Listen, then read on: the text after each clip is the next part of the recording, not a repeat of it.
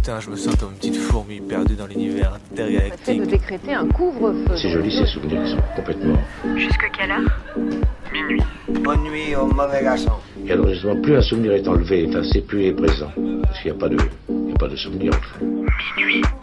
Décousu. La nuit, ce sont des petits groupes très mobiles qui ont sévi dans Mézieux, Saint-Priest, Dessines, Vénissieux, Lyon. On est encore réveillé sur Canu. Si on, si on l'évoque, s'il y avait une image pour le montrer, ça serait mieux sans doute.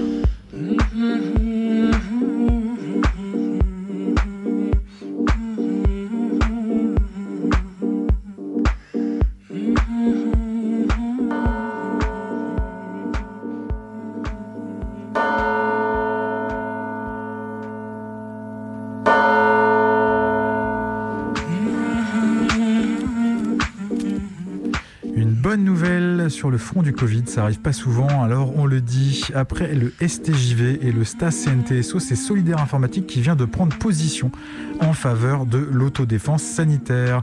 Le syndicat de l'informatique écrit ainsi notamment alors que la doctrine sanitaire du gouvernement français est maintenant d'ignorer la pandémie de Covid-19, il est de de- pardonnez-moi, il est de notre devoir de syndicaliste de promouvoir l'autodéfense sanitaire.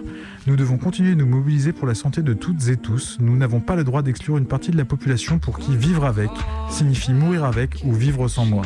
Ignorer les risques revient à exclure des espaces communs les personnes soucieuses d'éviter toute contamination. Ainsi, nous reconnaissons que la pandémie de Covid-19 n'est pas terminée, que tout le monde peut développer une forme grave ou bien garder des séquelles et que l'autogestion de la protection mutuelle est une nécessité dans nos luttes. On signe avec euh, Solidaire Informatique et on formule le vœu que la prochaine fois, ce soit un syndicat de la santé qui s'y colle.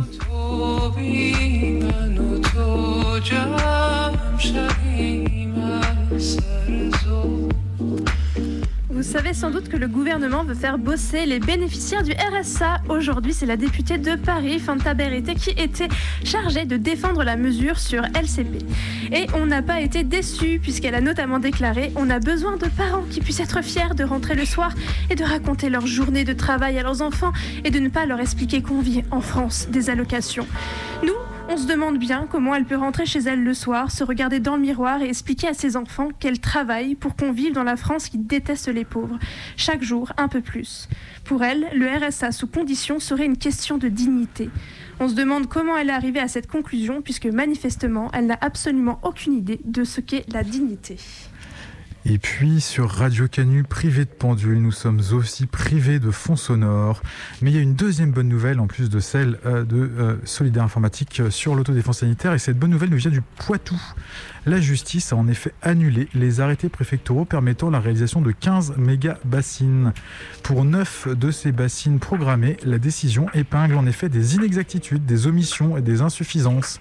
Et oui, dans l'étude d'impact environnemental qui est venue donc avant ces projets, euh, donc ça montait un peu de partout. Le tribunal administratif de Poitiers considère par ailleurs que le projet n'est pas associé à de réelles mesures d'économie d'eau et ne tient pas compte des effets prévisibles du changement climatique. Oh non Alors suite à la répression de la manif de Sainte-Soline, des camarades sont toujours poursuivis et d'autres toujours en prise avec les séquelles des violences de la police. Mais comme on n'a pas tous les jours l'occasion de se réjouir, trinquons avec les larmes du ministre de l'Agriculture et de la FNSEA qui voient leur projet écocide cassé sur le fond.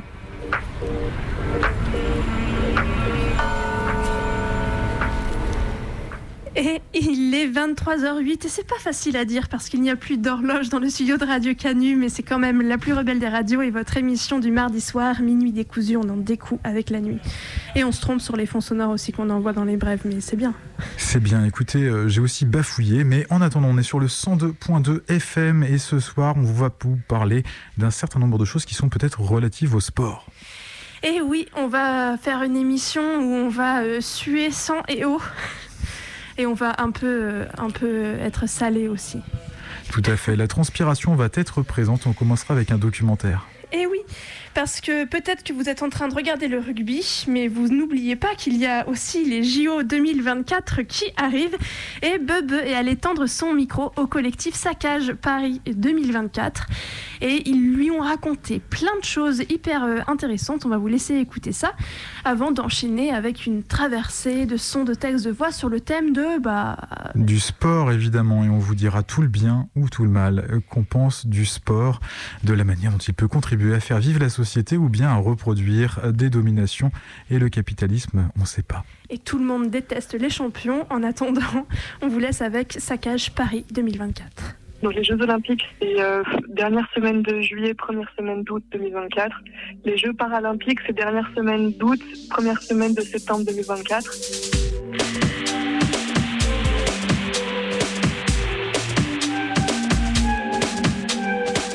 Les JOP, euh, on les appelle les Jeux Olympiques de Paris.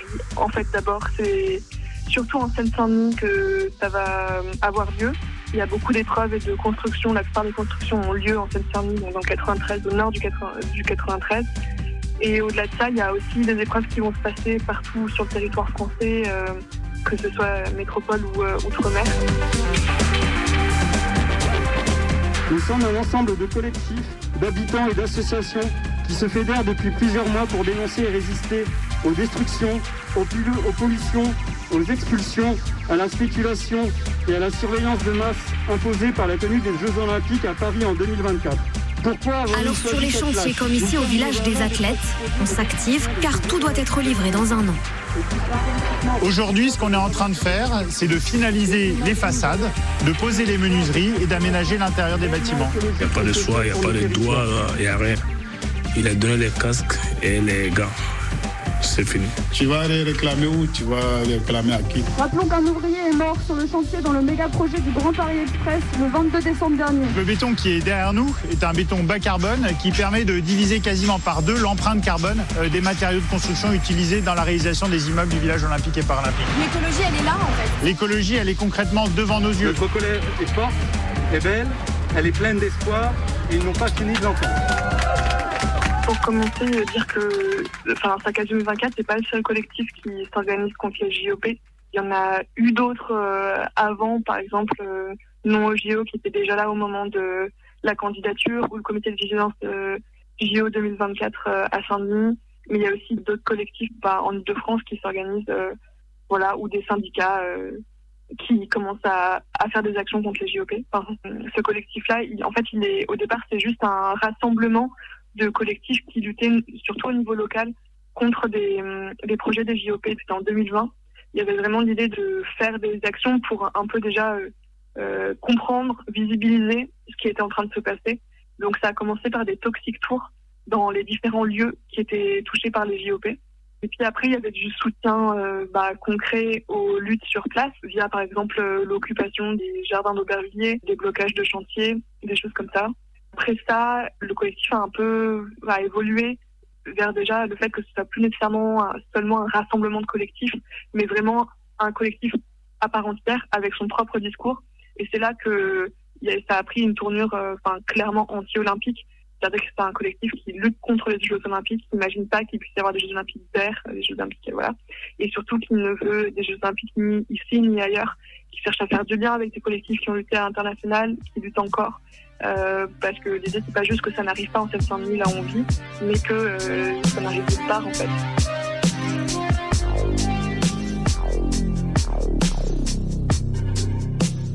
En fait, c'était un vieux projet. Euh, c'était déjà là, je crois, en 2009. Et ça a été, enfin, le gros de la campagne, s'est fait à partir de 2015, quoi. Et ensuite, ça a été accepté en 2017. Et ils ont choisi la date de 2024 en en négociation avec Los Angeles pour que ça fasse les 100 ans des derniers JOP à Paris qui était en 1924. Il y a deux structures en France qui euh, portent euh, les JOP et qui ont euh, tous les financements. C'est le COJO, le Comité d'organisation des Jeux Olympiques, qui a son siège à Aubervilliers. et donc cette structure-là, elle va s'occuper de tout ce qui est l'organisation de l'événement sportif lui-même, et euh, pour ça, elle va avoir un budget dont une partie est un budget public et une partie est un budget privé. Ensuite, euh, il y a la Solidéo. La Solidéo, c'est la, la, société de livraison des ouvrages olympiques. Et celle-là, cette structure-là, elle a comme but de tout ce qui est rénovation et construction des, des sites sur lesquels il va y avoir des épreuves ou des sites comme le village olympique, le village des médias. Enfin voilà, tout ce qui est matériel en amont des Jeux olympiques, c'est de l'argent à la fois public et privé. Emmanuel Macron l'a rappelé, hein, il n'y aura pas d'impôt JO, il le dit ce matin dans les colonnes de l'équipe. Non, non, non, non. Le, le, le, alors peut-être pour, pour, rappeler pour tout le monde, le budget du comité d'organisation des Jeux est vraiment financé euh, par les trois tiers, le CIO, la billetterie et le programme de partenariat. Et on dépensera l'argent qu'on aura généré. On a coutume de dire que les Jeux financent les Jeux par les revenus qu'ils génèrent. Il faut qu'on fasse dans cette enveloppe. Gros avantage par rapport aux autres Jeux olympiques, c'est qu'on ne va pas construire beaucoup d'infrastructures. Ça, ça nous fait gagner du temps quand même. Ça nous fait gagner beaucoup de temps parce que le projet se base sur 95% de sites existants ou temporaires. C'est un modèle radicalement différent de tout ce qui s'est fait sur les éditions précédentes. On construit entre 10 et 15 fois moins que les jeux précédents. En fait, c'est pas vrai du tout, dans le sens euh, bah, déjà qu'il y a un, budget non négligeable de l'État ou des régions qui va vers les constructions des JOP. Ensuite, l'État s'engage à éponger en fait euh, les dépassements de budget qui sont déjà en cours à hauteur de 3 milliards d'euros. Et puis, euh, il y a aussi les coûts de maintenance des, des sites sportifs après la fin des JOP. Euh, tu citais Albertville tout à l'heure, jusqu'à euh, il y a une, quelques années, alors que c'est passé en 92, hein, les, les JOP d'Albertville, euh, ils n'étaient toujours pas à l'équilibre sur euh, que ça leur coûte de maintenir les équipements des, des JO, parce que c'est des équipements qui sont immenses, euh, qui ont un coût de, de maintenance ben, énorme pour une collectivité le fait que les JOP soient déficitaires en termes de, en termes de budget n'est pas un questionnement. Même les économistes hyper pro-JO, etc., vont l'affirmer. quoi. Personne ne va dire que c'est pas déficitaire. Donc après, les arguments pour les JO, ils vont aller, ils vont dire oui, mais du coup, c'est pas des effets économiques qu'on va attendre pour une population, mais c'est des effets plutôt intangibles sur bah, à la fois la fierté nationale d'avoir accueillir des jeux, euh, les nouveaux équipements sportifs qui vont servir euh, aux populations euh, pauvres et notamment en Seine-Saint-Denis parce que les jeunes ne savent pas nager. Enfin voilà, plein de discours comme ça.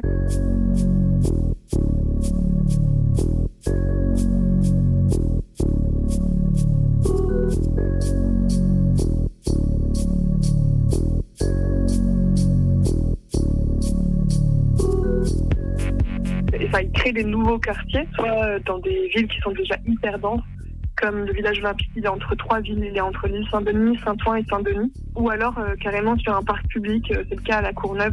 Ils sont en train de bétonner 7 hectares de parc pour créer un village des médias, là où il va y avoir les journalistes. C'est vraiment la création d'un quartier complètement ex nihilo, quoi. Dans tous ces espaces, ils vont devoir refaire des travaux après les JOP, parce qu'en fait, c'est des logements qui sont destinés à des athlètes ou à des journalistes et qui doivent être tous les mêmes. Très, enfin, il y a vraiment des normes de construction très spécifiques qui vont pas pouvoir ensuite, euh, par exemple, accueillir des familles ou des choses comme ça. Donc déjà, il y a tout un temps après les JO de reconstruction de l'intérieur de ces immeubles pour euh, en faire des, logements euh, plus normaux, on va dire.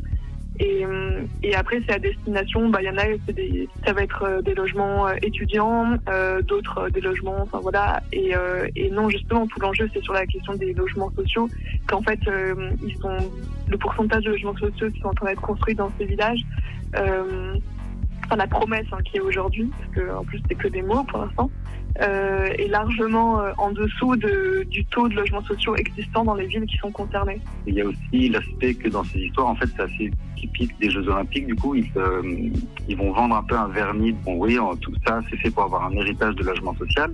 Mais c'est peut-être bien de dire que, ben, d'un autre côté, ben, tous les pauvres à Paris vont être expulsés pendant les JO. Au foyer de travailleurs migrants, l'inquiétude est partagée. 300 personnes y vivent avec un loyer modéré. Mais cette résidence subira le même sort. Elle sera rasée, comme tout ce qui se trouve dans un rayon de 500 mètres. L'objectif étant de loger 15 000 athlètes et officiels.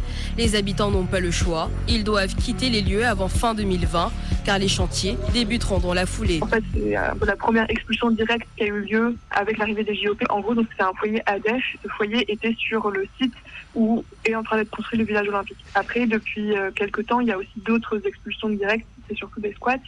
Et là, je pense surtout à Unibéton, qui est un squat de 400 personnes, qui a été euh, expulsé il y a un mois, euh, qui, lui, n'était pas sur le site des, du village olympique, mais juste à côté, en fait. Et donc là, pas de presque aucun relogement. En gros, il y a aussi euh, trois autres trucs dont on peut parler par rapport aux questions de logement. C'est d'abord les hôtels sociaux qui déconventionnent, c'est-à-dire qu'en gros, c'est des hôtels qui avaient convention avec l'État et qui, euh, et qui là, euh, pour se faire de l'argent pendant la JOP, euh, ferment les places d'hôtels sociaux, quoi.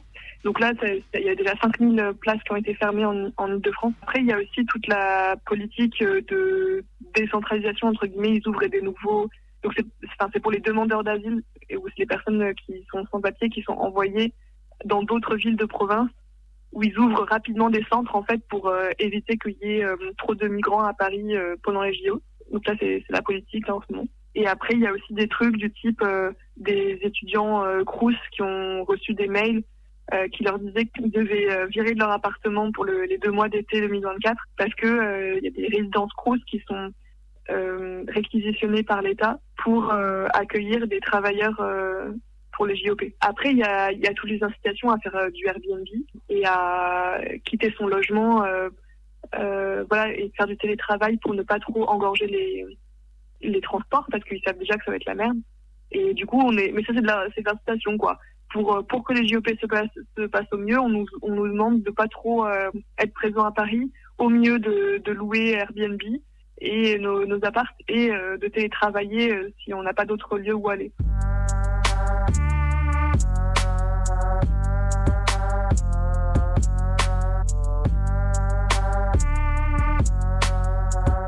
Tous ces beaux stades que les gens voient, mais en réalité, ce qui se cache derrière, ces, stades-là, ils sont construits aux deux de pauvres, aux deux de des gens qui n'ont pas de pouvoir, n'ont pas de moyens. Ton patron, il savait que tu étais sans papier ou pas? Mais oui. Il nous a discriminés ou il nous a exploités même, si on veut dire. Le matin, en, en venant devant la porte, tu vas, tu vas voir que tous ceux qui viennent, la plupart, c'est les migrants, c'est des travailleurs sans papier. Par exemple, tu travailles, tu travailles deux mois, après il paye un mois. C'est comme ça. Si tu travailles toujours, je- par exemple, je, je travaille décembre, il ne paye pas les premiers ou les 5 jusqu'à les 20 janvier, 25. Voilà, c'est comme ça. Mais j'accepte parce que il connaît mon situation, moi aussi je connais. J'ai fait trois mois là-bas. Après quatre mois, le 26 septembre, sont venus les contrôles. Donc ils sont partis après-midi. Patron, il m'a dit j'arrête le boulot. Le patron, il t'a dit tu reviens plus Oui. Et depuis, tu travailles plus du tout Non, je ne travaille plus. Depuis ça, j'ai à la maison. Mais il y, a des, y a des moments où on va jusqu'à 19h, jusqu'à parfois à 20h même. Il y, a des, il y a des sentiers que je fais, je travaille jusqu'à 20h. Euh, si tu dis tu ne veux pas rester, ils vont te faire des chantages. Ils vont dire eh, soit tu restes, soit tu, prends tes affaires. Des gens comme ça, on, on peut les traiter de criminels. On peut les traiter de criminels. euh, Ils, ils- ils sont capables de tout. Ils sont capables de tout. Ils, peuvent tout faire. Raison pour laquelle on a peur. Voilà. Si tu es ouvrier, tu fais tous les la merde. Tu n'as pas de choix. Mais si tu as des papiers, il y en a de travail qui va te, tu peux, parler quand même. Mais si tu n'as pas de papiers, tu fais tout.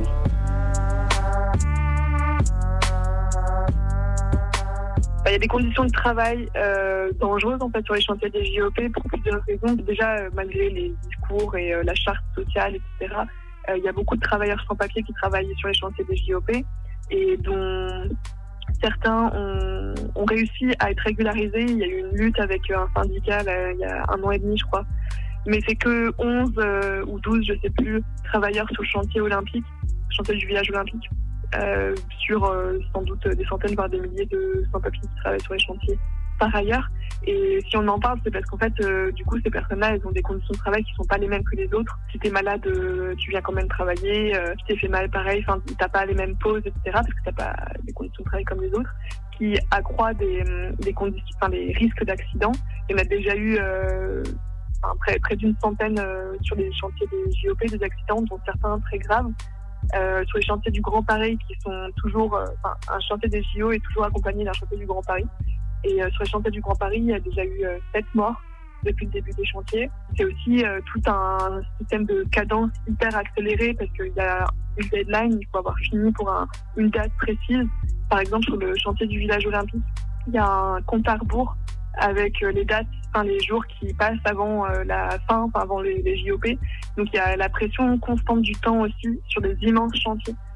Et voilà, du coup, il y a eu pas mal de, mobilisations, notamment de, collectifs de sans-papiers, de, de blocage et d'occupation de chantier il y a quelques temps.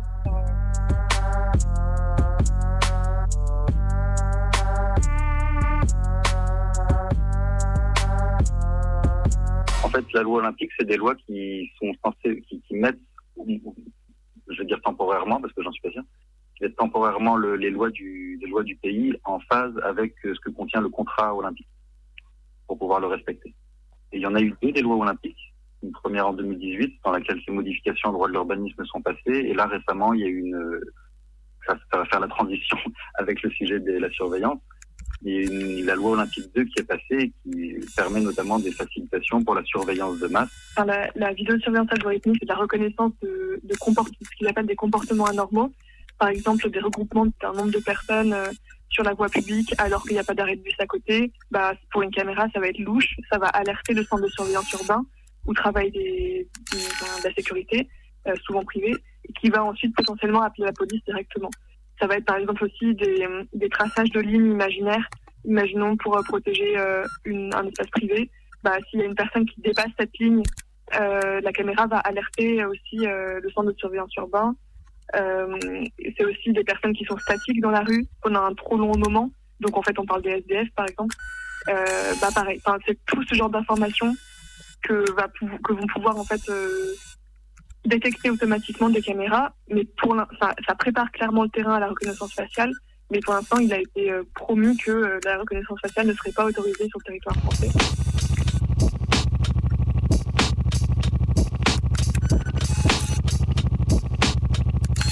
Mais il y a aussi d'autres choses qui sont en train d'être mises en place. Déjà, concrètement, il y a des milliers en fait de caméras de surveillance qui sont installées en plus en Ile-de-France pour le JOP. Autorisation des drones qui vont être aussi utilisés pendant le JOP. Il y a des nouvelles de patrouilles de police qui ont été formées et qui ont reçu des moyens euh, pour travailler, enfin, et notamment via le, ce qu'on appelle le plan zéro délinquance, qui est un plan qui a commencé il y a déjà deux ans. Enfin, je crois que Darmanin, il a parlé de euh, euh, nettoyer Paris ou la banlieue de la petite délinquance. Ça consiste en des chiffres à atteindre de, contrôle policier et d'arrestation aux abords de là où vont se passer les JOP. Et ça va sans doute aussi euh, continuer pendant les JOP. On est en lien avec des collectifs qui ont lutté dans d'autres villes qui ont appris les JOP. Et par exemple, ceux qui ont, ont lutté à Tokyo euh, pour les JOP de 2020, qui ont eu lieu en 2021 avec le Covid, ils nous ont expliqué que pendant les JOP, en fait, il y a eu des enfermements de personnes euh, euh, psychiatrisées euh, le long des JOP pour pas qu'ils soient dans la ville pendant que cet euh, événement hyper médiatisé au niveau international euh, avait lieu. Et on peut s'attendre aussi à ce genre d'arrestation en fait euh, pendant qu'ont lieu les JOP. Ils vont pas se faire chier, ils vont mettre les gens qui les dérangent ben, au commissariat, enfin en garde à vue ou en prison, histoire qu'il se passe rien pendant les JOP et puis on verra après.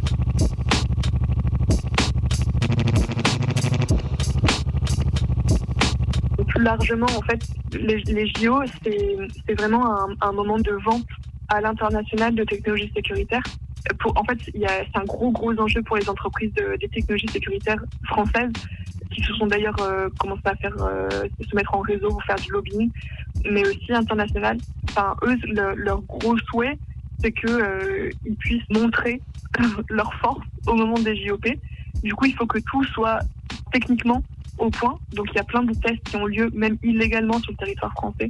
Et je pense notamment à des contrats simplement entre des villes et des et des, industries, enfin des entreprises des technologies sécuritaires qui ont commencé pour euh, dire euh, ah bah moi j'accueille les JOP, euh, bah viens pourquoi pas tester cette technologie qui permet de reconnaître par exemple des bruits ou enfin voilà et, donc il y a tout un il y a tout ça qui se passe en fait en ce moment et qu'il faut aussi surveiller qui va pas seulement passer par des lois euh, au Parlement mais aussi euh, bah, entre des villes enfin des villes et des industries quoi.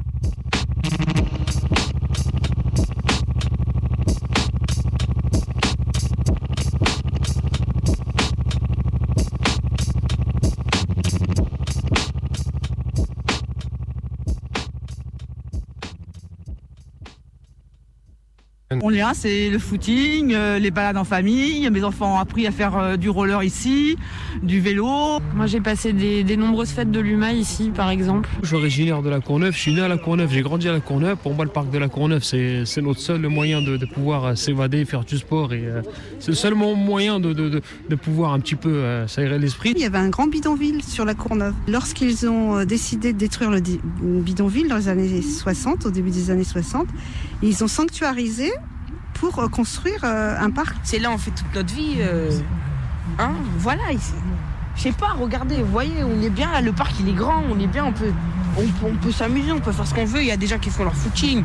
Nous on vient, on fait du vélo, on fait tout ce qu'on a à faire. C'est comme si, je sais pas, on se verrait pas. C'est comme si là où je suis, il y a un bâtiment. C'est pas logique pour moi. C'est un parc, c'est un parc. C'est, je sais pas. Au lieu de, ils ont qu'à faire un, un lac ou je sais pas, mais pas des bâtiments. Et maintenant, avec les Jeux Olympiques. Concrètement, euh, qu'est-ce que ça a fait là en termes, euh, enfin un peu des luttes écologistes qui ont eu lieu autour de des JOP Il y a euh, le village des médias qui euh, qui a du coup détruit 7 hectares de parcs publics. On lie fortement la question d'écologie avec euh, d'autres en- enjeux. Par exemple, euh, bétonner un parc, c'est non seulement bah, détruire un espace de biodiversité, un espace où il y avait des usages, je sais pas, là-bas par exemple, il y avait des, des associations qui utilisaient le vent, enfin, parce que en gros c'est un endroit où il y a beaucoup de vent, et du coup des cerfs-volants, du char à voile, des choses comme ça. Et, mais c'est aussi un espace public qui est privatisé et qui est vraiment bradé à des promoteurs immobiliers. C'est le cas du coup à, à la Courneuve, euh, au parc de la Courneuve. Mais c'est aussi le cas, par exemple, à Taverny, où il y a une piscine d'entraînement des JOP qui est aussi construite sur un bois. Euh, il y a 30 hectares de parcs de bois qui sont en train d'être euh, détruits. Il y a le, enfin, les, les jardins ouvriers d'Aubervilliers, euh, bon, qui ont eu une certaine victoire quand même en permettant au solarium de pas être construit, qui devait en fait détruire une partie des jardins. Mais euh, n'empêche qu'ils ont été rasés, pas bétonnés, mais rasés. à, à Saint-Denis, en fait, de manière à rejoindre le Stade de France très rapidement. Ils vont construire un immense euh, échangeur autoroutier au-dessus d'une école, dans le quartier de Pleyel, et on parle de, de 700 gamins, quoi. Et il y a des experts qui, ont un petit peu, qui ont donné un petit peu le, le genre d'effet sur la santé auquel ces gamins pouvaient s'attendre, et c'est vraiment très effrayant. Et c'est tout un quartier qui va être vraiment enfumé pour ça. Donc là, en plus, on parle de JOP euh, d'été, euh, ce qui n'implique pas les mêmes constructions que pour les JOP d'hiver. En fait, là, en ce moment, il y a quand même un enjeu, c'est euh, que la région PACA est candidate pour les JO d'hiver 2034 et même potentiellement ce 2030 parce que pour l'instant, il n'y a pas assez de candidats. Et ça, c'est un truc de dingue. Voilà, vous qui n'êtes pas très très loin de la région PACA, je vous le dis. Il y a déjà des collectifs qui luttent sur place euh, avec lesquels on est pas mal en lien parce que c'est vraiment maintenant qu'il faut lutter. Euh, c'est pas quand la candidature sera acceptée parce que ce sera vraiment trop tard. Et là, on part sur un autre enjeu écologique. Enfin, nous, on est en train de parler de nos derniers petits jardins, euh, petits mètres carrés de, de parc. Alors, c'est hyper important et euh, voilà, il n'y a aucun souci euh, de me battre pour un mètre carré de jardin. Mais on parle pas des mêmes, des mêmes dégâts environnementaux euh, quand il s'agit de faire des sites de bobsleigh ou de, de, de trois tremplins de ski euh, en pleine montagne dans les Alpes.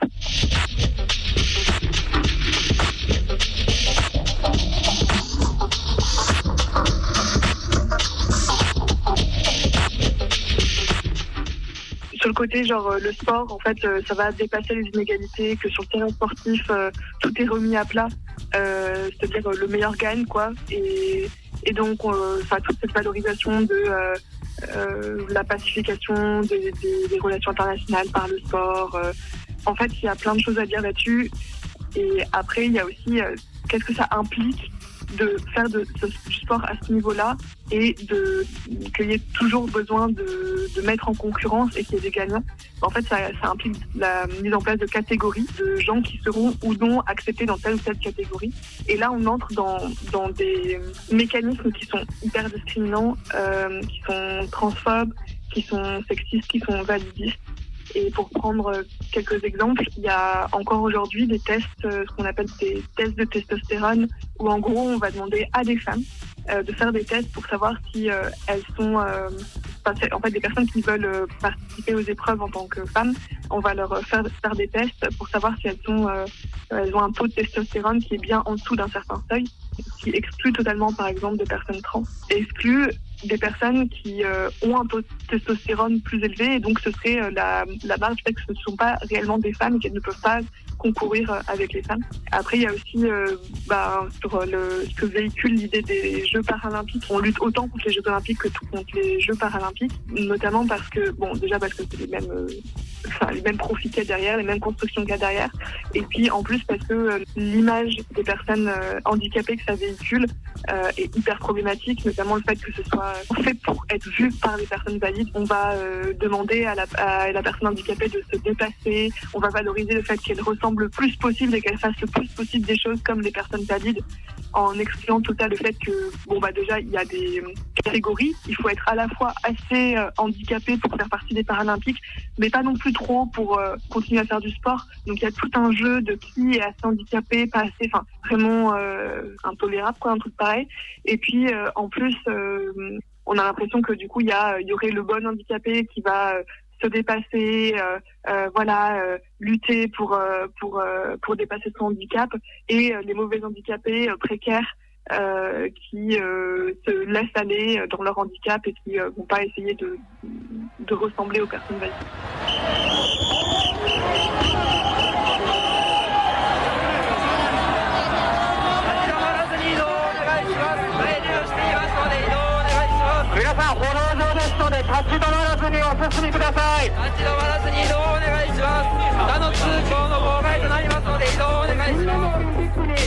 Puis après, bah, dernière chose, c'est quand même que on n'est pas juste un collectif qui est anti-olympique. Euh, oui, si, mais euh, ce que je veux dire, c'est que derrière, on lutte contre euh, une vision du monde et contre des processus qui existent par ailleurs, qui ne sont pas que le fait des Jeux olympiques.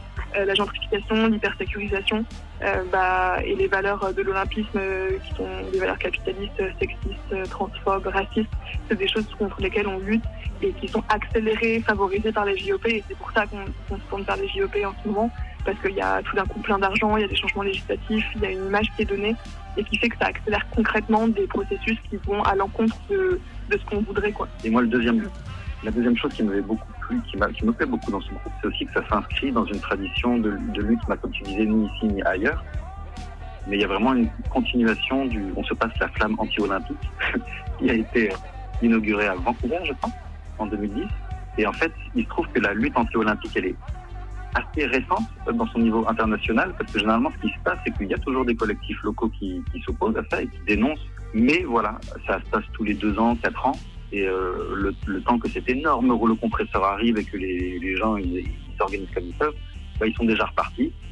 Et euh, bah, les gens ils abandonnent un peu la lutte. Mais depuis euh, les JO de Vancouver en 2010, il y a une vraie structuration de ce mouvement international. C'est une dynamique qui se met en place, qui du temps, mais dans laquelle on s'inscrit aussi. Et nous, on va pas s'arrêter aux JOP, mais c'est vraiment sur les JO de manière générale. Et les, les camarades japonais nous ont, nous ont passé le relais de la flamme anti-olympique, qui est en notre possession. Un merveilleux euh, chiottes décoré euh, avec différents symboles de ces différents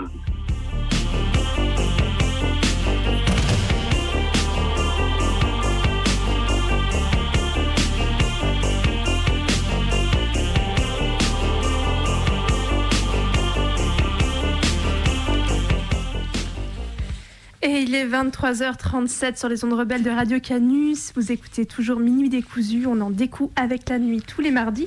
Et vous venez d'entendre du coup le documentaire préparé par Bebe avec le collectif Saccage Paris 2024 qu'on remercie beaucoup d'avoir accepté qu'on leur tende ce micro.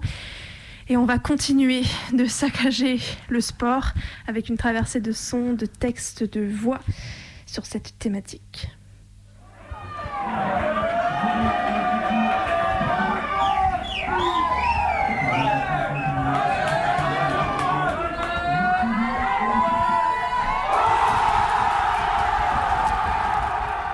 Je ne suis pas exactement fan de sport.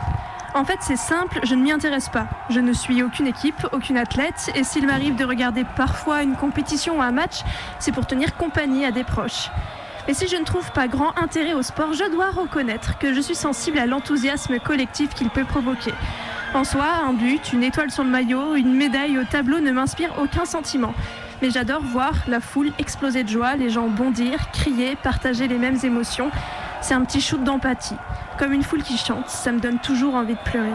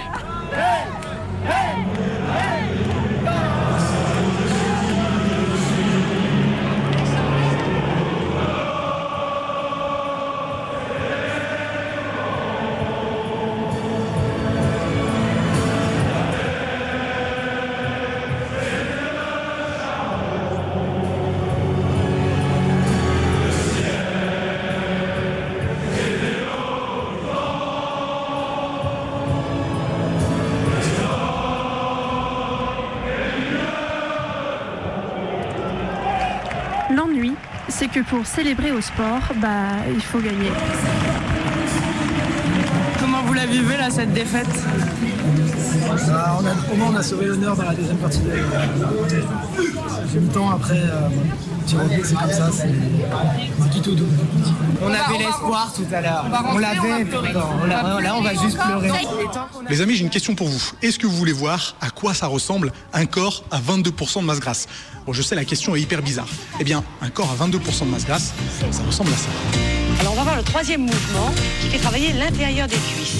Alors une jambe au sol tendue, le dos toujours plat comme on vous l'a dit, un pied pointé. Il va falloir, sans donner d'à-coup et sans bouger dans le buste, lever la pointe du pied, taper ici et taper de l'autre côté. Je pense qu'il ne faut pas politiser le sport. Que la question soit climatique ou qu'elle soit des droits de l'homme, il ne faut pas se les poser à chaque fois que l'événement est là. Tendu, tendu, tendu. Alors ça va faire ça.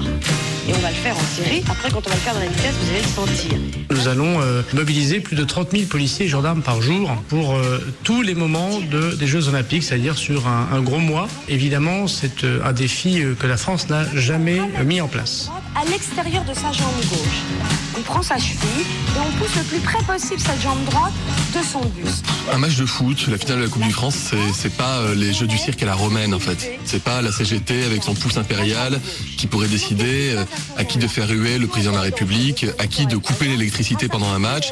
J'en parle parce que c'est ce qu'ils ont fait dans un match de rugby, parce que je crois que le mot d'introduction des élus locaux ne, ne leur satisfaisait pas. Je crois qu'il faut pas tout confondre, vous savez. Dimanche 21 mai, le joueur du Real Madrid se fait traiter de singe par une partie des supporters de Valence. Attention au dos. Ça c'est essentiel et très important. Montez-vous, C'est en passionné que Nicolas Sarkozy s'est rendu au Tour de France mercredi dernier. La souffrance dans l'effort, le dépassement de soi, valeur qu'il glorifie à longueur de discours. Aux côtés du champion Richard Virenque, il mènera campagne sur un vélo en 2005 pour défendre le traité européen. Qu'est-ce que je lui conseille Faire un peu de footing, un peu de vélo, du sport. Et là, bah, il aura les dents longues comme il peut les avoir. Et puis, et puis, tu sais, comme toi dans Paris Tour, tout droit, le peloton derrière, voilà, jamais il te rattrape. L'ancien président de la République, Nicolas Sarkozy, condamné à un enferme en appel. Est-ce que, vous irez, euh, comme euh, on l'a vu chez la ministre allemande, chez, une ministre allemande, chez une ministre belge, à porter le brassard One Love ce soir pour la rencontre France-Angleterre? Écoutez, je, serai euh, engagée, fidèle à mes convictions, fidèle à mes valeurs. J'ai tenu cette ligne depuis le, départ. C'est celle que je conserverai tout au long de ce week-end. Donc on comprend qu'il n'y aura pas de brassard autour de votre bras ce soir, Madame la Ministre. 3, 4 et 1, 2, 3, 4, posez, changez, pointez bien comme vous voulez. Réveille-toi, putain de merde Rien à foutre de ta dépression, rien à foutre de tes excuses, rien à foutre de ton petit cœur brisé. Changez, on change. 2, 3, 4, allons.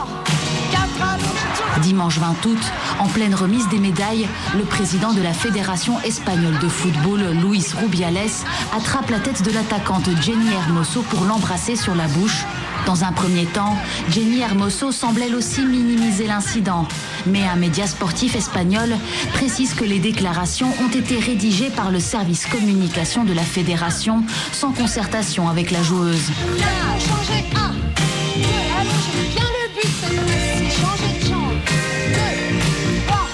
Pas d'être un bon cogneur compte.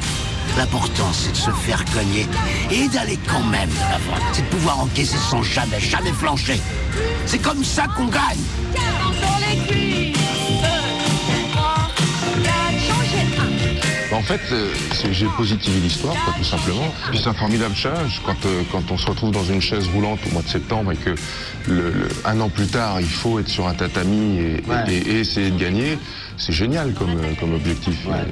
Et, et ça s'est joué à peu de choses, je l'ai réussi, c'est extraordinaire ça. On a fait des mouvements qui vont vous faire travailler tout le corps, des chevilles au haut du cou, c'est le cas de le dire, mais d'une façon assez facile et qui pour vous va vous sembler le bout du monde. Alors on y va, hein suivez bien tout.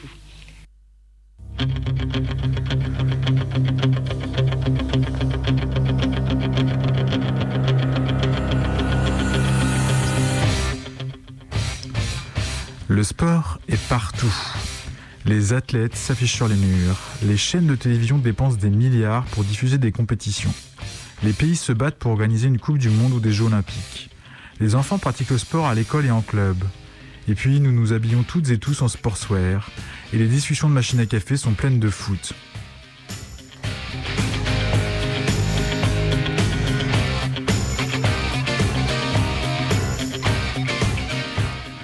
Pourtant, souvent associé à la joie et au lien social, le sport, c'est avant tout la violence sur les terrains en dehors, la compétition pour départager des êtres humains au millimètre, le dopage, le fanatisme nationaliste ou régionaliste des supporters, le culte du corps qui doit être musclé et viril, celui de la hiérarchie car il faut toujours un gagnant et un perdant. Pourtant, la critique du sport est absente, y compris du discours révolutionnaire. Soit parce que c'est vu sans intérêt, soit parce qu'on ne souhaite pas se mettre en porte-à-faux avec une pratique si populaire, comme si un truc populaire en devenait immédiatement moins dégueulasse. Pourtant, le sport est né avec le capitalisme. Il est financé par des industriels pour distraire leurs salariés et les détourner de la contestation. Les gouvernements misent sur les compétitions pour calmer le ras-le-bol. En chemise noire ou en col Mao, les dictateurs de tout poil en font un instrument de propagande. De Berlin en 1936 au Qatar en 2022, aucun boycott sérieux n'aboutit jamais. Le sport est un extraordinaire outil de neutralisation du politique et de la contestation. Vive le sport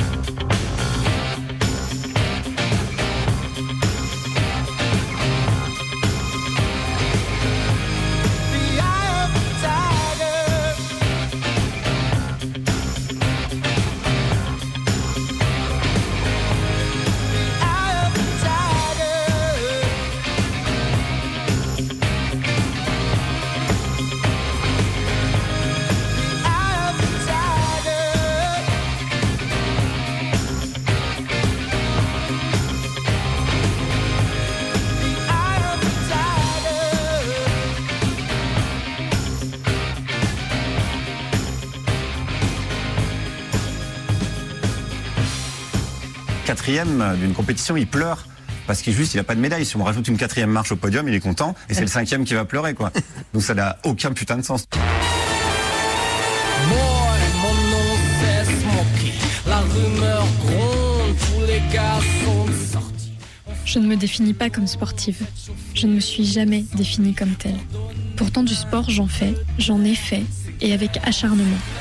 En club, à l'école, en compétition, ce n'était jamais assez pour supprimer le soupçon de maladresse et de faiblesse qui planait sur moi et sur mon corps perçu comme féminin, petit et fin, fragile.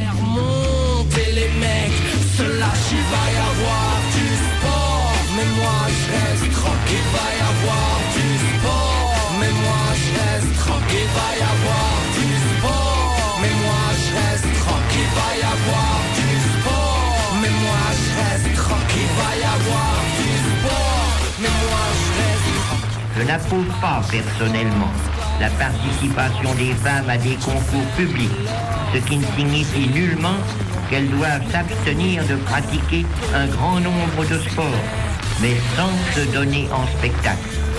Aux Jeux olympiques, leur rôle devrait être surtout, comme aux anciens tournois, de couronner les vainqueurs. Alors, les JO, c'est quoi Bon, bah, c'est simple. hein. Alors, par exemple, partout dans le monde, euh, t'as des gars qui balancent des trucs genre des javelots euh, le plus loin possible. Mais chacun dans leur coin. Alors là, qu'est-ce qu'on fait On leur dit, bah, venez, vous allez tous lancer votre bout de truc, votre javelot au même endroit. On va mesurer. Et puis, celui qui lance le plus loin, eh ben, il écoutera l'hymne militaire de son pays sur un escalier. Parce que, quand même, faut, faut bien reconnaître qu'entre deux guerres mondiales, l'être humain sur la planète, il se fait relativement chier. Alors, il invente des trucs comme ça formidables. Et en 2024, eh ben, ils viendront lancer leur truc chez nous. Ça, c'est vrai. Et ça, c'est bien parce que du coup, on est content. C'est clair, c'est clair. Les sports ont fait fleurir toutes les qualités qui servent à la guerre. Insouciance, belle humeur, accoutumance à l'imprévu, notion exacte de l'effort à faire sans dépenser des forces inutiles. Le jeune sportsman se sent évidemment mieux préparé à partir que ne le furent ses aînés. Et quand on se sent préparé à quelque chose, on le fait plus volontiers. Le jeune sportsman se sent mieux préparé à partir à la guerre à la veille de la Première Guerre mondiale. Pierre de Coubertin estimait que la pratique assidue des sports serait un atout pour la France si un conflit devait éclater. Et d'ailleurs, il n'a pas dévié de cette conviction. Voici ce qu'il écrivait en 1919 au lendemain de la victoire des Alliés. C'est par les sports que la France a su dresser devant l'invasion un puissant rempart musculaire. Après avoir préparé d'incomparables soldats, l'athlétisme a su encore entretenir leurs ardeurs et consoler leurs souffrances.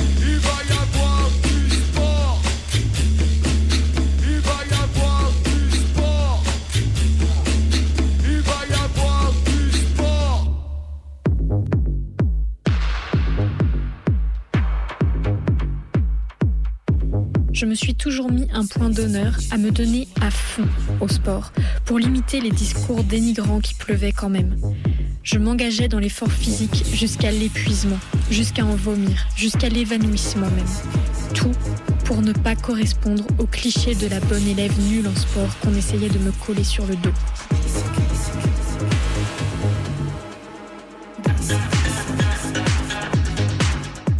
Sportifs de haut niveau, il y a un sujet là-dessus. C'est quand même des gens qui sacrifient leur jeunesse. Genre les nageurs, ils sacrifient les plus belles années de leur vie dans du chlore, à faire des allers-retours, pour qu'on leur file hypothétiquement une médaille euh, dix ans après, et après c'est terminé. c'est tragique en vrai. hein.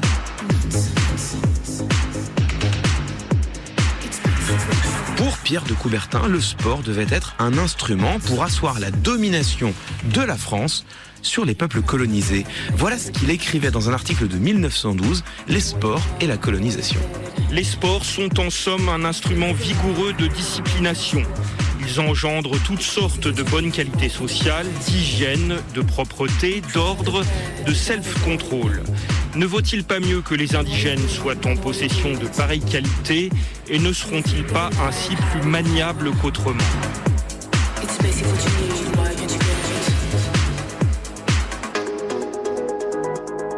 Battre les autres, ça ne m'a jamais intéressé. Mais j'ai mis longtemps à accepter que je n'étais pas obligée de me battre moi-même, de me faire du mal pour que ça compte.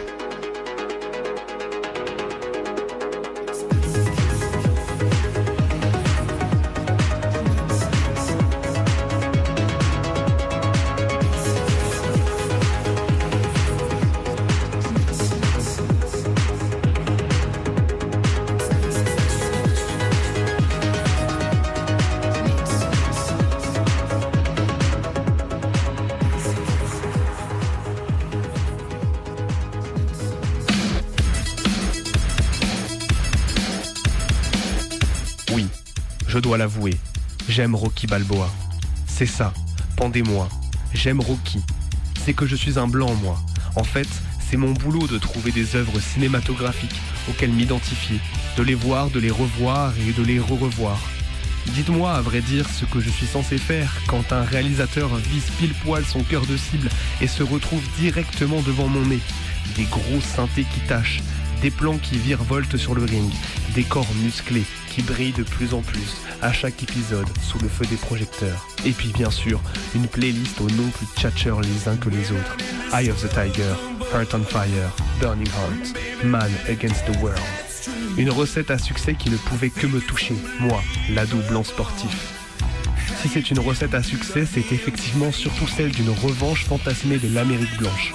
Et oui, dans un contexte de crise économique, après une décennie marquée par le mouvement des droits civiques et le triomphe du boxeur noir militant Mohamed Ali, le premier volet de la saga qui voit s'affronter Rocky, prolétaire blanc italien de Philadelphie, au champion poids lourd noir Apollo Creed, devient un succès immédiat reflet des angoisses des classes blanches américaines dans une société qu'ils vivent comme une guerre culturelle face aux noirs américains ou à l'extérieur face aux russes communistes. Rocky Balboa est devenu l'icône revancharde d'une Amérique pas vraiment en déclin. Et pourtant, oui, je dois l'avouer, j'aime Rocky. En même temps, quelle musique, quelle images, quel show.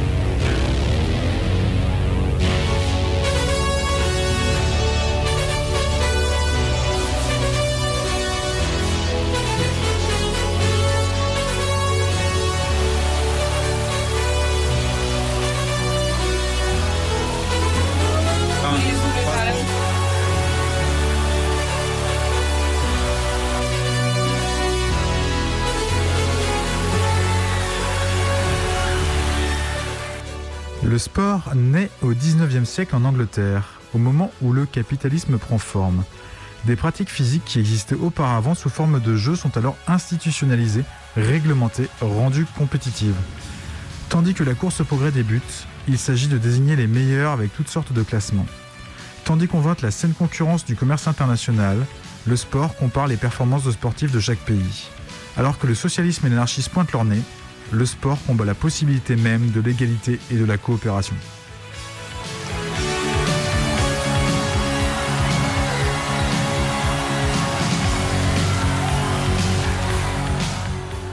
L'essence du sport est la compétition.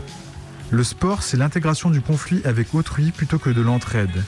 Les sportifs de haut niveau témoignent de la nécessité d'avoir la hargne, la volonté de vaincre son adversaire pour lever ses performances et remporter un match. Cette volonté n'est pas une simple qualité psychologique, elle implique d'annihiler la volonté de l'adversaire, afin qu'ils ne puissent échapper au funeste destin qu'est la défaite. La mentalité sportive n'est rien d'autre qu'un apprentissage de la hiérarchie, de la domination et de la violence psychologique.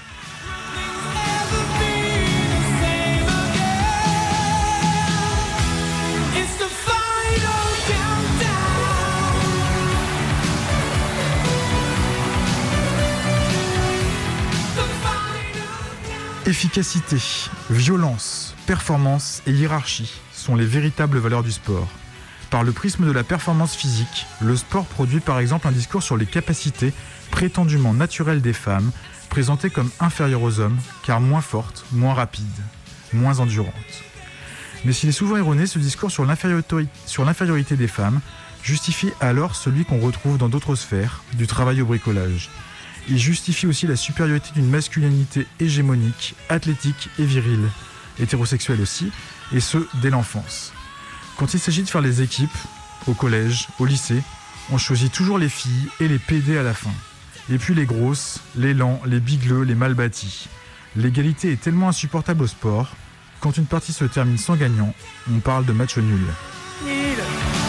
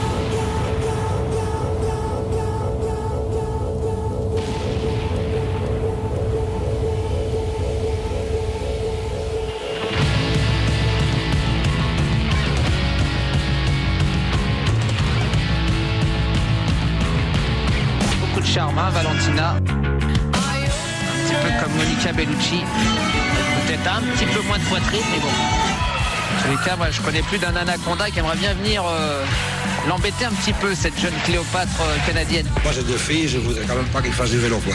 Vous pensez que ça leur enlève de la féminité? Je couvre. Discute pas avec les femmes de football. C'est pas beau ça, Bernard. Non, mais je le dis parce que c'est c'est une chose, c'est c'est mon caractère, c'est comme ça, c'est ma façon. Quand je m'occupe de leur casserole, et puis voilà, ça ira beaucoup mieux. Je préfère ne pas avoir une femme qui souffre sur un vélo. Qu'elle souffre ailleurs, pourquoi pas, mais pas sur un vélo. Mais dans tous les sports, les femmes souffrent quand elles font un effort. Oui, mais ça se voit beaucoup plus sur le vélo et ben, moi, pour moi, je trouve que c'est c'est pas beau à voir. Ah bah alors là, non j'aime pas le football féminin. Comment ça Ça ne me passionne pas. C'est pas, c'est pas comme ça que j'ai envie de voir Mais des pourquoi femmes. elles sont formidables Et après, vous allez me demander de regarder un match de boxe entre femmes et Mais puis un match de rugby. Et ben moi, j'ai pas envie. Les règles du beach handball sont pourtant bien claires. Les joueuses doivent porter des bas de bikini ajustés et échancrés, dont les côtés doivent être larges d'au maximum 10 cm. Pour leur transgression, les joueuses ont écopé d'une amende de 1500 euros. Commenter le foot masculin par une, une femme, moi je suis contre. Dans une action de, de folie, elle pourra jamais avoir, elle va monter dans les aigus. Je sais qu'on va me traiter de misogyne, de sexiste et tout ça parce que, parce que je dis ça. Est-ce que tu sais twerker? Non. C'est complètement inesthétique. Il y a des sports qui sont masculins, il y a des sports qui sont féminins. Voir une femme danser, pour moi, c'est très joli. Voir une femme jouer au football. Non, mais c'est vrai, je le reconnais. Voir une femme danser, c'est très joli. Voir une femme jouer au football, c'est moche, et je le dis. Voir une, mo- voir une femme sur un vélo, c'est moche. C'est mon opinion, ça n'engage que moi. Il y a des sports vraiment qui sont plus adaptés aux, Ah, femmes. Euh, oui. Quoi par exemple? Bah, La vaisselle par exemple. Ah, si c'est pour voir les gonzesses en survêt en basket, je vais voir le samedi après-midi. hein. Les entraîneurs, pour les faire courir plus vite, ils, ils les mettent en ligne comme ça, il, puis ils montent les cadres, il fait Regardez, il y a les soldes de galerie à la faillette I just wonder if her dad did say to her when she was 12, 13, 14 maybe, listen, you are never going to be, you know, a looker. You are never going to be somebody like a Sharapova who's going to be, you're never going to be 5 foot 11. You're never going to be somebody with long legs. So you have to, to compensate for that. Do you agree with him or believe him? Uh, I would like to kick the man in his nuts. Il y a toujours quelque chose de suspect quand on cherche à démontrer les inégalités physiques entre les hommes et les femmes. Enfin, disons les termes, l'infériorité physique des femmes. Il n'est pas difficile, en tendant l'oreille, de capter le soupçon de satisfaction chez le plus bienveillant des hommes qui explique que non, tu n'aurais pas la moindre chance de semer un random dans la rue ou de lui mettre une patate douloureuse parce que tu comprends, c'est biologique. Et ça, on le sait bien parce qu'on nous le dit du des cours de PS jusque dans les classements de n'importe quelle foutue compétition sportive ou même, ou même au jeu d'échecs parce que le sport des neurones, ça compte aussi et vous comprenez, c'est biologique.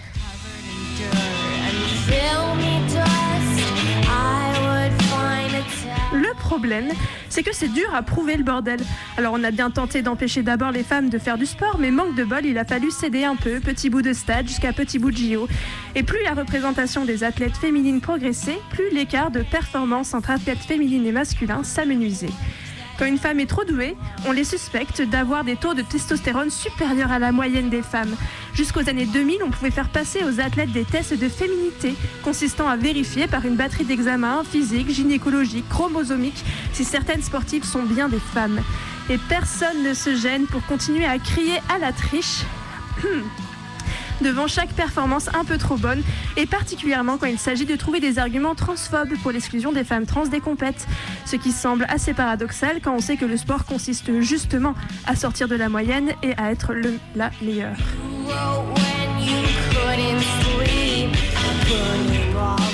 Les facteurs pouvant expliquer les écarts genrés des performances sportives sont pourtant multiples, mais on s'accroche comme des sangsues à l'argument physiologique. Il faudrait prendre en compte la possibilité pour un athlète de maintenir sa motivation, les questionnements relatifs à la santé et aux blessures éventuelles. La santé mentale est également un facteur prépondérant. Le stress relatif à l'environnement, la qualité d'éducation sportive et le soutien familial sont autant de facteurs qui jouent un rôle lorsqu'on considère l'écart de performance entre les hommes et les femmes. Ainsi, Nicole M. Lavoie, directrice du centre Tucker pour la recherche sur les femmes et jeunes filles dans le milieu sportif à l'Université du Minnesota, a affirmé Lorsque des politiques et des ressources sont dédiées aux femmes et aux jeunes filles dans le milieu du sport, on parvient à un nombre égal de performances de haut niveau. Mais visiblement, bien des pays ont trouvé cela particulièrement complexe.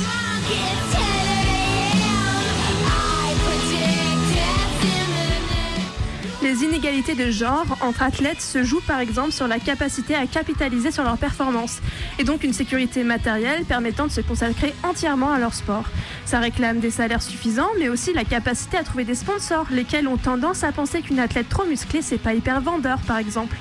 Les inégalités se jouent aussi sur la persistance des violences sexistes et sexuelles dans le milieu sportif qui, pas la peine de vous faire un dessin, aide pas à gagner une compète. Elle se joue sur la pression sociale, la surattention négative médiatique, la remise en question de la capacité à être parent, oui oui aussi. Et évidemment, elle se joue sur l'éducation. Dès la sixième, les enfants acceptent la supériorité des garçons dans les sports à connotation masculine comme étant normale, alors qu'elle est souvent due à une, une pratique plus fréquente par les garçons en dehors de la période scolaire. Mais on a bien compris, il y a un enjeu hyper important à continuer de mettre l'infériorité, pardon, la différence physiologique des femmes dans le sport. On appelle cela le patriarcat et ce qui est super, c'est que ça peut aussi servir d'argument transphobe, homophobe et validiste si on est créatif.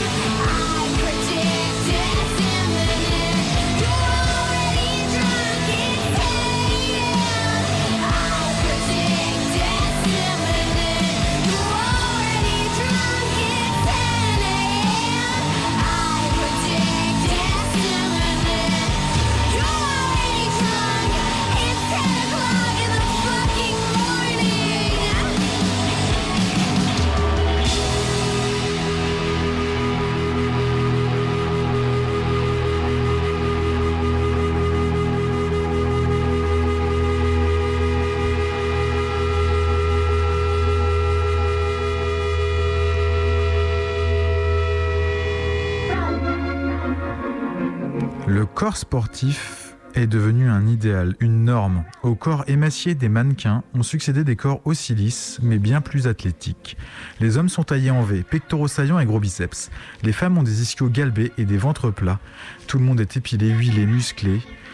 Et il est de bon ton d'aller à la salle et de courir dans la rue pour préparer un trail. L'équipement compte le sac Basic Fit, les fringues fluo, les coudières iPhone, les gilets porte-gourdes. Et puis que l'on pousse de la fonte sur de la musique techno ou que l'on court dans les effluves de gasoil, l'objectif est le même. Former son corps afin qu'il puisse témoigner que l'on en prend soin, que l'on fait des efforts, qu'on a de la volonté. Le sport passe en effet toujours le même message. Quand on veut, on peut. Et si on est estropié, invalide, handicapé, si parfois on ne peut pas, eh ben aucune excuse. Le sport paralympique sert à ça. Le paralympisme est le pendant du misérabilisme dans la représentation médiatique du handicap. Un handicapé ou une handicapée est soit un pauvre air à qui il faut faire la charité, soit un surhomme, capable de se surpasser malgré ses limitations physiques, sensorielles ou psychiques. Celui qui traverse la Manche sans bras ni jambes, celle qui finit un triathlon Ironman tout en se dialysant, celui qui bat des records au sprint malgré sa cécité, sont censés démontrer que le dépassement de soi ne connaît aucune limite objective. Ce faisant, en incarnant le triomphe de la volonté, des champions servent à dire aux autres, à toutes celles et ceux qui s'écroulent ou qui galèrent dans une société validiste, que tout ça, au fond, elles et ils le méritent, c'est leur faute. Ils et elles n'ont pas pu, car elles n'ont pas voulu. Le sportif paralympique, en somme, est un salaud comme les autres.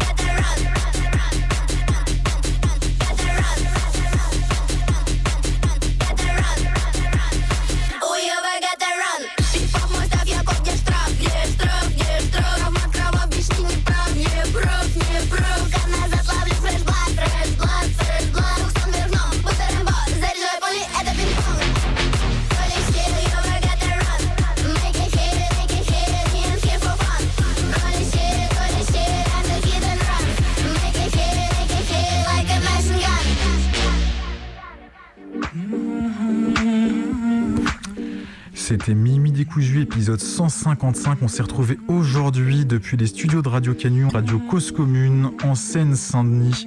Et on se retrouve la semaine prochaine. D'ici là, vous pouvez nous contacter sur nos réseaux sociaux Insta, Twitter, notre adresse mail minutdécousu.net. Et on vous souhaite une très bonne nuit de repos et pas de compétition. Absolument aucun sportif n'a été sacrifié ce soir, on n'en avait pas sous la main.